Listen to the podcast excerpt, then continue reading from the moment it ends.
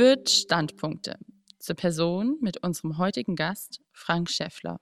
Frank Schäffler ist als FDP-Abgeordneter Mitglied des Deutschen Bundestages und gehört dem Finanzausschuss an. Darüber hinaus hat Frank Schäffler im Jahr 2014 die Denkfabrik Prometheus, das Freiheitsinstitut, gegründet. Mit dem Leiter der politischen Repräsentanzen der Wirth-Gruppe, Manfred Kurz, spricht Frank Schäffler über das Konjunkturpaket und die Stabilität der Euro-Währung. Guten Tag aus dem Wirthaus Berlin und ein herzliches Grüß Gott an Frank Schäffler. Herr Schäffler, wir wollen uns heute unterhalten äh, zu dem ganzen Themakomplex monetäre Finanzierung des Euro, zur Europäischen Zentralbank und zum Corona-Konjunkturpaket der Europäischen Kommission. Sie wollen, unsere, Sie wollen Ihre Überlegungen mit uns dazu teilen. Dafür danke ich Ihnen gleich herzlich an dieser Stelle. Herr Schäffler, das Urteil des Bundesverfassungsgerichts in Karlsruhe hat äh, für gehöriges Auf Aufsehen gesorgt.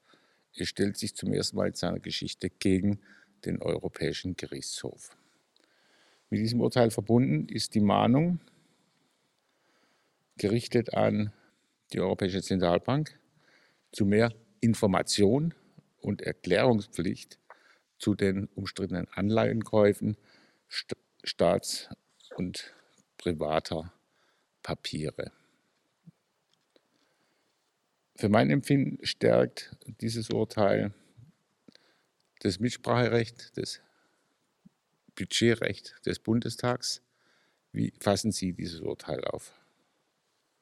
Ich glaube, das Urteil ist erstmal ein Erfolg äh, für unsere Demokratie und auch für unseren Rechtsstaat, äh, denn es hat eben deutlich gemacht, dass die europäische Ebene und insbesondere die EZB nicht machen darf, was sie will, ihre Unabhängigkeit nicht äh, ja, die Möglichkeit schafft, alles zu machen, sondern sie halt ihre Unabhängigkeit nur im Rahmen der Gesetze machen darf und vollführen darf. Und offensichtlich hat das Bundesverfassungsgericht äh, hier Mängel festgestellt und äh, hat insbesondere die Bundesregierung und auch den Deutschen Bundestag aufgefordert, stärker ihrer Integrationsverantwortung Rechnung zu tragen und äh, auch eine Verhältnismäßigkeitsprüfung einzufordern äh, durch die EZB. Und das halte ich für sehr, sehr gut, denn äh, bisher hat die Politik sich ja einen relativ schlanken Fuß gemacht. Sie hat eigentlich ja unterschwellig immer die EZB kritisiert für das, was sie getan hat. Aber eigentlich war der Finanzminister und die Kämmerer und alle in der Politik, die Finanzverantwortung tragen, eigentlich ganz zufrieden, weil die Probleme eigentlich von der EZB gelöst wurden oder zumindest äh, erstmal gelöst wurden. Auf lange Sicht hat das natürlich große Gefahren, aber erstmal ist es von denen gelöst worden. Und ähm, naja, und jetzt ist es so, dass der Ball wieder auf dem Spielfeld der Politik ist und die EZB eben eingehegt ist. Und das finde ich erstmal gut, denn es muss eine öffentliche Auseinandersetzung geben in den Parlamenten, in den Regierungen, welchen Kurs eigentlich Europa, die Europäische Union nehmen muss. Und da darf man das nicht über die Geldpolitik der EZB erzwingen, quasi durch die kalte Küche. Und insofern ist das Urteil äh, sehr bemerkenswert und es wird auch nachhaltige Wirkungen erzeugen. Da bin ich ganz sicher, auch wenn der Widerstand nach wie vor sehr, sehr groß ist. Das Urteil äh, betrifft ja nun wirklich den Kern des Parlamentarismus, nämlich die Königsdisziplin, das Budgetrecht. Der Beginn, der Beginn äh, einer angelsächsischen Parlamentsentwicklung. Wir erinnern uns, no taxation without representation. Insofern ist Ihre Forderung auch erfüllt, so sie denn auch mit Leben ausgefüllt wird. Schwindelerregende Summen sind im Spiel. Die Ausweitung der EZB-Bilanzsumme nimmt bedrohliche Maße an, wie weltweit auch. Wir beobachten zurzeit etwa 16,3 Billionen Dollars von Staatsanleihen Aufkäufen durch die jeweiligen Notenbanken verbunden mit einer Nullzinspolitik, die erzeugt nicht wie gewünscht eine Inflation nahe, aber unter 2 Prozent. Zu viel Geld jagt zu wenig Wirtschaft, damit verbunden die Enteignung der Sparer und der Bürger. Es ist vor allem eine gigantische Umverteilung, die Sie ja auch schon äh, beschrieben haben. Aber es gilt nicht nur äh, zwischen Staat und Bürger, die Umverteilung, sondern sie befördert auch die Konzentration der Wirtschaft. Ähm, wir haben ja bis zur, bis zur Corona-Krise boomende Aktien- und Immobilienmärkte gehabt. Und selbst jetzt, äh, ein paar Wochen nach Ausbruch äh, der Corona-Krise, haben die weltweiten Aktienmärkte zwei Drittel, drei Viertel ihrer Verluste schon wieder aufgeholt. Also das heißt, das billige Geld befördert die Aktienmärkte und damit eben auch faktisch eher die großen Unternehmen, ähm, die dann leichter in der Lage sind, eben kleinere Unternehmen, nicht börsennotierte Unternehmen äh, zu übernehmen. Äh, und das ohne großes Risiko eigentlich. Und äh, deshalb führt es zu einer Konzentration in einer Wirtschaft. Ähm, es führt auch zu einer wachsenden äh, Ungleichheit in unserer Gesellschaft, also einer Vermögensungleichheit.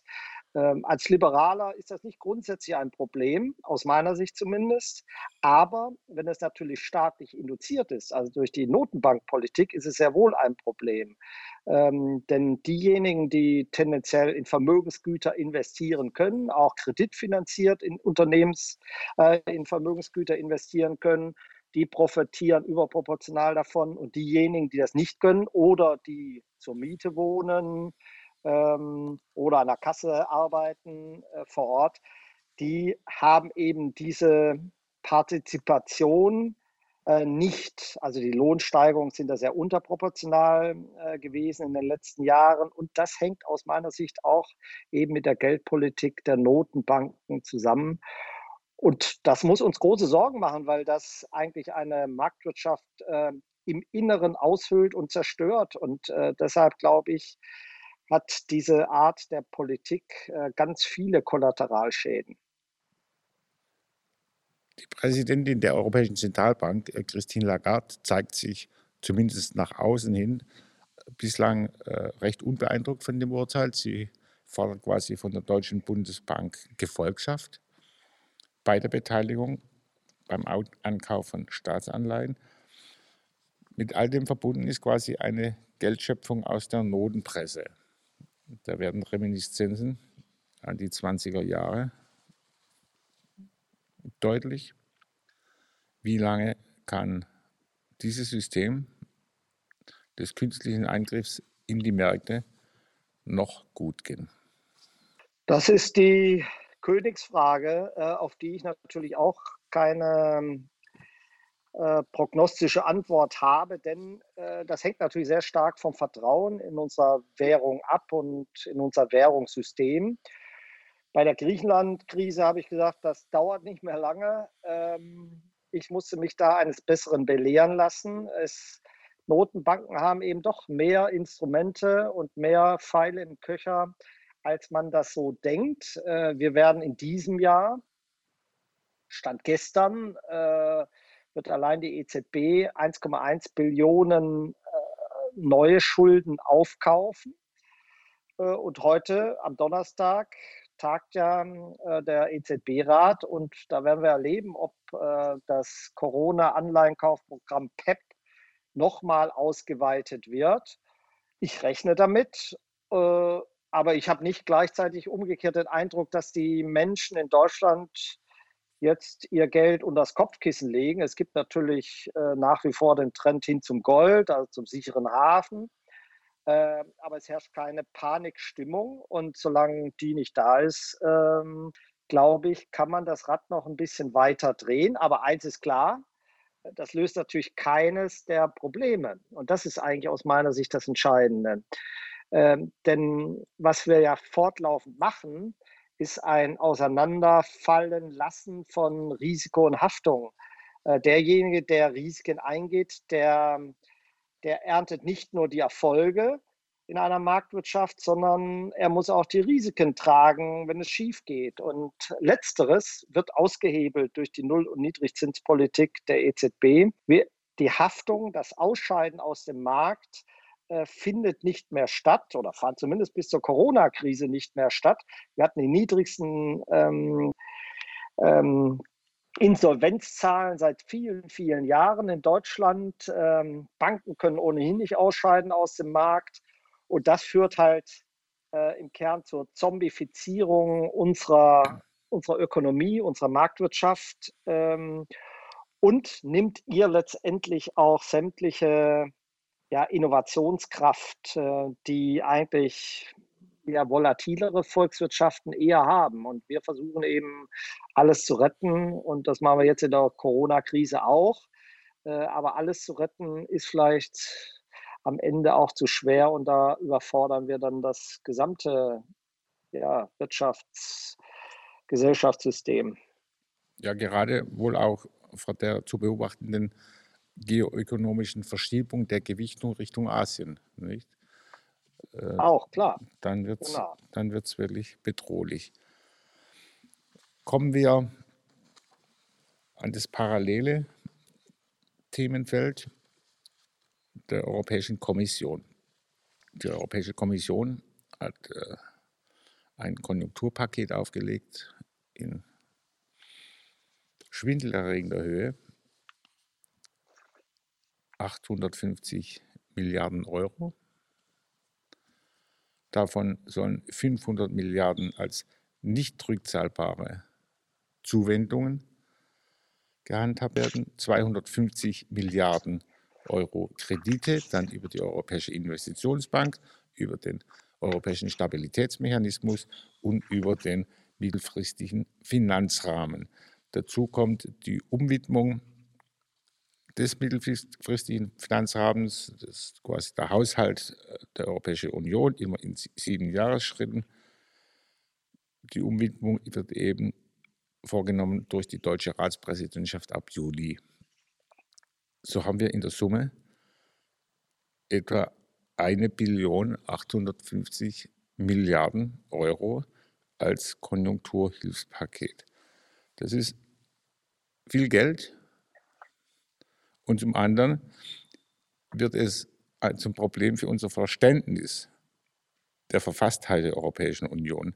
Entgegen der Gründerväter wird die Europäische Union zur Schuldenunion, was nie gewollt wurde.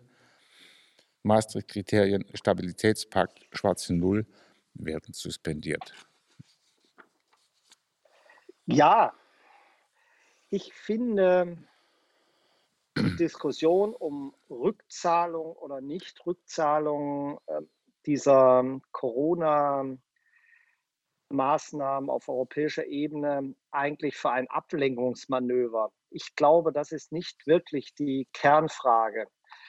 Ähm, denn es gibt ja unterschiedliche Berechnungen. Das äh, ZEW hat äh, neulich in der Welt äh, Zahlen veröffentlicht. Ähm, ja, da da zahlt Deutschland 130 Milliarden, also für diese 750 äh, Milliarden Programm der, der, der Kommission, ähm, 130 Milliarden rein und kriegt 107 Milliarden zurück, je nach Berechnung. Ähm, das ist aus meiner Sicht nicht das Kernproblem, ob die 37 Milliarden dann äh, per Darlehen oder per Zuschuss zurückgezahlt werden, sondern auf europäischer Ebene ist jede Krise genutzt worden, um mehr Macht und mehr Einfluss zu bekommen. Und genau das geschieht jetzt wieder. Bisher war sakrosant, dass äh, die europäische Ebene weder eine eigene Steuer noch eine eigene Verschuldungsmöglichkeit hat. Und wenn man Staat sein will äh, und Macht haben will, dann muss man das bekommen. Ja, und genau das geschieht jetzt. Ähm, die europäische Ebene will mehr Macht haben und deshalb will sie eine eigene Verschuldungsmöglichkeit haben. Und die Krise dient jetzt dazu, eine neue Verschuldungsmöglichkeit zu bekommen. Bisher war, ja, mussten die 27 Mitgliedsländer quasi Mittel bewilligen, die dann auf europäischer Ebene verausgabt werden können. Jetzt kann die europäische Ebene auch natürlich nur mit Zustimmung der Mitgliedsländer, aber immerhin äh, eigene Verschuldung einleiten. Und das nicht nur in der Notlage, das galt früher schon, sondern quasi dauerhaft. Und das ist ein Dammbruch. Und dieser Dammbruch, der muss eigentlich verhindert werden, äh, weil damit äh, öffnet man die, ja, die Büchse der Pandora auch für die Zukunft. Und äh, ich glaube, das ist das eigentliche Problem, äh, was hier steht. Neben der Tatsache, dass äh, es natürlich eine völlig absurde Umverteilung auf europäischer Ebene gibt. Ähm, denn die Polen sind quasi in diesem System dann Nettozahler und die Italiener und Franzosen sind dann Profiteure, also Nettoempfänger. Ähm, das, das kann man ja niemand erklären. Ähm, das ist ja die Absurdität dann dieses Systems.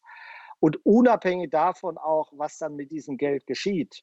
Ähm, ja, Europa, Südeuropa ist ja voll mit Autobahnen und Flughäfen und äh, Häfen, ähm, wo kein Schiff, kein Auto und äh, kein LKW fährt. Das heißt, äh, das lädt natürlich zu Fehlinvestitionen ein. Äh, wenn so etwas zentral geplant wird aus Brüssel heraus, ähm, naja, dann ist äh, der Missbrauch und der Fehlinvestition Tür und Tor geöffnet. Schon das ist auch fragwürdig. Aber eigentlich ist das Problem äh, die Verschuldungsmöglichkeit. Und ich glaube, das wird so ein bisschen vergleistert aktuell, indem jetzt die sparsamen vier, äh, sagen wir mal, die Diskussion zwischen Darlehen und Rückzahlbarkeit äh, und Zuschuss äh, geführt haben. Aber das ist, glaube ich, nur, naja, ist nur so eine, eine Scheindebatte aus meiner Sicht. Legt man den Maßstab von Wirtschaftsunternehmen an, was die Schuldentragfähigkeit angeht, was die Finanzierung von Unternehmen angeht und überträgt diesen Maßstab auf die Politik, müsste man doch wohl erwarten können, dass besonders bei diesen unglaublichen Mengen an Geld ein engmaschiges äh, Verfahren etabliert wird, in dem Entscheidung und Haftung am selben Ort bleiben dass eine Investitionsplanung aufgestellt wird, dass eine Unternehmensentwicklung geplant wird, dass schrittweise Zug um Zug Erfolgskontrollen stattfinden und dass eben auch eine Lösung zur Gegenfinanzierung erarbeitet wird. Eigentlich ja, aber Politik will natürlich immer äh, vermeintlich was Gutes tun. Das sehen wir ja jetzt auch mit dem Konjunkturpaket der aktuellen Bundesregierung. Ja, man will allen möglichst etwas Gutes tun, damit sie am Ende einen auch wählen. Und strukturelle Probleme werden halt na, sehr ungern angegangen und werden unter Druck gemacht. Ja, die letzten strukturellen Veränderungen in Deutschland sind unter Gerhard Schröder gemacht worden und das ist schon bald 20 Jahre her. Und so ist es in Südeuropa aus meiner Sicht auch. Die strukturellen Probleme werden nicht angegangen und die Probleme werden halt auf eine nächsthöhere Ebene verlagert, nämlich auf die europäische Ebene. Das ist nämlich einfacher, sagen wir, auf die EU und ihre mangelnde Finanzkraft zu schimpfen und dass sie zu wenig tut, als wenn man als italienischer Ministerpräsident eine Arbeitsmarktreform einleitet äh, und äh, das Arbeitsrecht verändert und flexibler gestaltet und es dazu führt, dass vielleicht ähm, ja, Entlassungen stattfinden, die dann mittelbar vielleicht wieder dazu führen, dass junge Leute auch eingestellt werden. Aber der erste Schritt, dass erstmal Leute auch ähm, ja, entlassen werden, das ist erstmal etwas, was nicht sehr populär ist. Sie haben es angesprochen, es gibt geradezu aufreizend, aufreizend laxe Staatshaushalte mancher südlichen Mitgliedsländer der Europäischen Union. Dabei wird, so scheint mir, dringender denn je gebraucht Solidarität und Verantwortung, und zwar in beide Richtungen gegenüber den Geberländern, mindestens im gleichen Maße wie gegenüber den Nehmerländern. Wie etwa soll einer alleinerziehenden kroatischen Altenpflegerin erklärt werden, erklärt werden, weswegen sie das Rentenprogramm für französische Eisenbahner mitfinanzieren soll. Genau, das ist genau der Punkt. Ähm, da wird der Solidaritätsbegriff pervertiert. Solidarität ist ja keine staatliche Kategorie. Das wird zwar in Europa immer so äh, überhöht, aber Solidarität ist eher etwas unter Mitmenschen. Ja, wenn es ihnen schlecht geht äh, und ich helfe ihnen, dann leiste ich Solidarität mit ihnen. Ja, und sie sagen dann am Ende äh, hoffentlich Dankeschön, wenn, ich da, äh, wenn sie damit zufrieden waren. Aber die Solidarität, die eine deutsche Regierung gegenüber einer italienischen leistet, ähm, die, naja, die, die, kostet ja die deutsche Regierung nichts. Also die, Frau Merkel als Bundeskanzlerin verzichtet ja nicht auf irgendetwas, sondern sie gibt das Geld anderer Leute aus. Dafür ist sie natürlich auch gewählt und so, alles schön und gut, aber mit Solidarität hat das nichts zu tun. Ich möchte noch vor einer äh, Sache äh, warnen, die Sie so auch angedeutet haben. Italien äh, ist ja nicht ein Land, das besonders unsolide im klassischen Sinne mit seinen Finanzen umgeht, sondern es sind Nettozahler ähm, in den EU-Haushalt. Sie haben auch äh, durchaus Primärüberschüsse in den letzten Jahren erzielt. Äh, was bei Italien das Problem ist, sind die strukturellen Fragen. Dass ähm, es wirkliche Reformen im, im bürokratischen Bereich, äh, im Arbeitsmarkt und so weiter in den letzten Jahren versäumt hat und deshalb auch ähm, ja, in den letzten 10, 15 Jahren faktisch kein Wirtschaftswachstum erzielt hat und deshalb die gesamtstaatliche Verschuldung ähm, weiter anwächst äh, und in diesem Jahr sogar auf 160 Prozent anwachsen wird zur Bruttoinlandsprodukt. Das heißt, ähm, das, was geschehen ist, ist die Konservierung ähm, des Ist-Zustandes in Italien über viele, viele Jahre. Und das hat dazu geführt, dass das Land heute äh, diese Probleme hat. Das gilt im Übrigen in ähnlicher Weise äh, vielleicht auch für Griechenland. Für Griechenland vielleicht noch in viel extremerer Form, weil die beides gemacht haben. Sie haben mehr ausgegeben und haben gleichzeitig auch ihre Reformen noch versäumt. Das heißt, die Wirtschaft ist runtergefahren worden. Aber der Euro, die Niedrigzinspolitik, die hat in den letzten Jahren dazu geführt, dass man zwar ein bisschen Zeit gewonnen hat, aber dass die Länder in ihrer Reformfreudigkeit völlig alarmt sind und sich darauf verlassen haben, dass das immer so weitergeht, wie es bisher der Fall war. Da wird also eben wieder mal Zeit gekauft, die, wie wir aus der Staatsschuldenkrise Griechenland kennen, genau. Zeit gekauft, die dann effektiv nicht wirklich genutzt wird. So ist es. Und ähm, was nun den Hang zum Zentralismus der Europäischen Union angeht, möge man auch noch mal vielleicht darüber nachdenken, dass Größe nicht unbedingt ein Ausdruck von Effizienz ist. Das heißt, die sub subsidiäre Ausrichtung, die wird absolut. Die wird ich finde dringend, dringend gebraucht. Die Corona-Krise in Deutschland hat ja auch gezeigt, äh, dass föderale Strukturen und Dezentralität äh, ihre großen Vorteile hat. Ähm, ja, dass wir ähm, landesweit Gesundheitsämter haben, die eben nicht dem Bundesgesundheitsminister unterstellt sind, sondern im Kern erstmal dem, dem Landrat und mittelbar dann der eigenen Landesregierung, äh, dass wir dezentrale Krankenhausstrukturen haben, dass wir ein breit gefächertes Netz von ähm, Laboren haben, staatlichen, aber im Wesentlichen private Labore auch haben. Ähm, das hat uns, glaube ich, jetzt in der Krise schon enorm geholfen und ja, hat sich gezeigt, dass das ein wesentlicher Vorteil gegenüber eher äh, zentralistisch äh, regierten Ländern wie Frankreich beispielsweise der Fall ist. Die Leistungsversprechungen der Politik, und die sind ja erheblich, und sie sind als, als implizite Verschuldung äh, zu verstehen, nehmen kommende Generationen mit in Haftung und ganz besonders eben auch die Wirtschaftsunternehmen. Der zunehmende Eingriff in wirtschaftliche Zusammenhänge, quasi eine Politik gegen Adam Riese, gebiert immer wieder neue Probleme, die immer wieder mehr mit mehr öffentlichem Geld gestopft werden müssen. Ein Ausweg daraus kann eigentlich nur darin bestehen, dass wir uns konsequent und strikt auf die soziale Marktwirtschaft Ludwig Erhardscher Prägung besinnen und die weiter exportieren. Denn der Markt regelt dann am Ende des Tages doch viel effizienter als Schulden.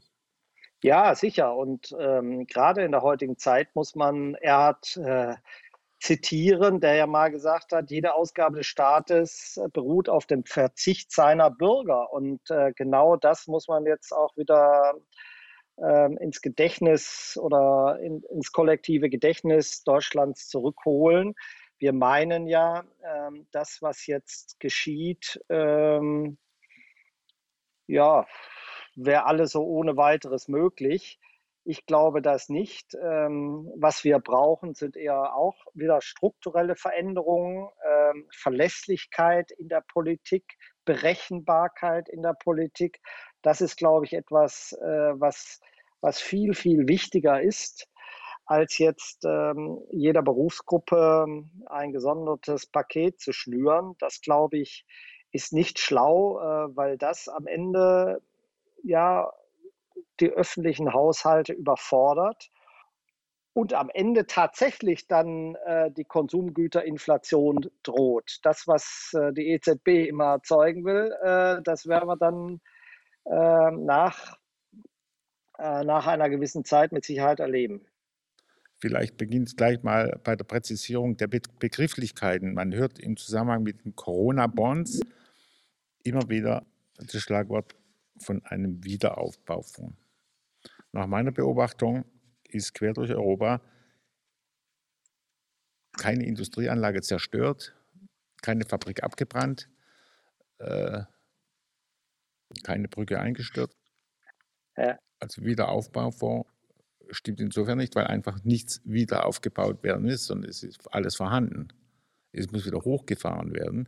Und da meine ich, haben dann doch die Bürger ein Recht, danach zu fragen, in welcher Weise wird unser Geld ausgegeben, wie effizient ist es, haben wir denn tatsächlich die Mechanismen, diese Kontrollmechanismen, die quasi die von Ihnen angesprochenen süditalienischen Autobahnen, spanischen Flughäfen und völlig überflüssige Seehäfen? Nein, ich glaube, ich glaube, solche Ineffizienzen der öffentlichen Haushalte und der öffentlichen Strukturen kann man nur durch Knappheit ähm, lösen. Nur das ist, nur dann ist das möglich. Ähm, wenn man so tut und es auch vielleicht auch kann, ähm, immer mehr Geld zu produzieren, immer mehr Geld ins Schaufenster zu stellen, ähm, ja, dann ist der Missbrauch Tür und da ist der Missbrauch Tür und Tor geöffnet. Das halte ich für ein, ein großes Problem und ähm, sollte man auch äh, möglichst vermeiden. Deshalb ist in solchen Phrasen äh, sind strukturelle Reformen ähm, dann äh, wichtig. Äh, wenn nicht dann, wann, äh, wann sollte man sie sonst machen? Ja? Ähm, die Hartz-IV-Reformen sind auch in einer Phase gemacht worden, wo Deutschland äh, der kranke Mann Europas war. Und äh, davon zehren wir heute noch. Und ich glaube, jetzt muss man auch diese strukturellen äh, Fragen äh, auch in Deutschland lösen. Ja? Ähm, das hat auch sehr viel damit zu tun, dass sich der Staat in alle Fragen inzwischen einmischt. Ja, wir haben einen Staatsanteil von nahezu 50 Prozent. Ähm, das heißt, jeder Euro geht zur Hälfte mindestens äh, durch staatliche Hände und da bleibt immer etwas hängen und die klebrigen Hände des Staates, äh, die führen letztendlich dazu, dass ja, dass Innovation und dass ähm, ja, selbstständige Unternehmer eben gehemmt werden in ihrer Kreativität und ihrer Schaffenskraft. Der deutsche äh, Familienunternehmer Jürgen Herreus, einer der Kläger in Karlsruhe, gegen ja. das EZB-Aufbauprogramm, zitierte seinen Großvater, indem er an dessen Aussage erinnerte. Der Großvater Herreus hat seinen Enkel gemahnt, sei vorsichtig, wenn dir billiges Geld angeboten wird. Es macht dumm. Ja, und da ist auch was dran, ähm, weil das, wie gesagt, ähm, ja, das Nachdenken verhindert, ja, oder untergräbt.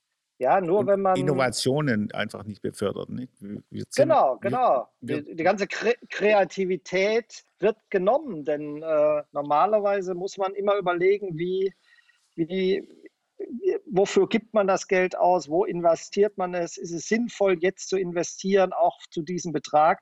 Und wenn diese Knappheiten alle äh, verloren gehen, naja, dann ist klar, dann, dann, dann läuft das am Ende nicht gut, sondern es wird am Ende dazu führen, dass die Fehlinvestitionen nicht nur auf staatlicher Seite, sondern auch auf privater oder unternehmerischen Seite zunehmen. Und äh, das wird irgendwann bestraft. Da dürfen wir uns nichts vormachen.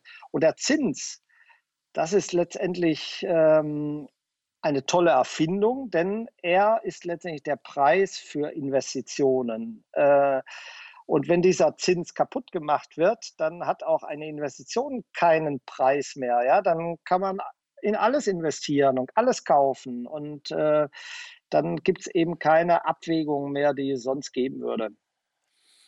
Herr Schäffler, die Probleme der Schlamassel ist enorm. Wir werden noch lange Jahre damit zu tun haben. Hoffentlich gelingt es, den Schlamassel abzutragen und ihn vor allem wieder zu kanalisieren in die richtige Richtung, um gemeinsam Leitlinien äh, zu erarbeiten, zu diskutieren.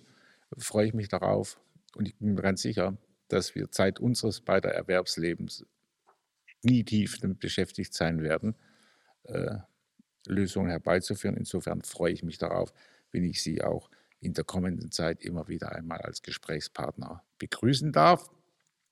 Auch immer zu, gerne. Auch zu tagesaktuellen Fragen. Und in diesem Sinne ein herzliches Dankeschön und ein Auf Wiedersehen nach Münster. Sind Sie offensichtlich in Münster jetzt? Das? In Bünde, in, in Ostwestfalen. In Ostwestfalen. Auch nicht schlecht. Stimmt. Ihnen gute Zeit und einen schönen Tag. Herzlichen Dank. Ihnen auch. Alles Gute. Wir danken Ihnen für das Zuhören. In unserer nächsten Folge spricht die Vorsitzende des Europäischen Ethikrates und Medizinerin Christiane Wopen über die ethischen Herausforderungen während der Corona-Pandemie. Wirt Standpunkte, eine Produktion der Repräsentanzen der Wirt-Gruppe.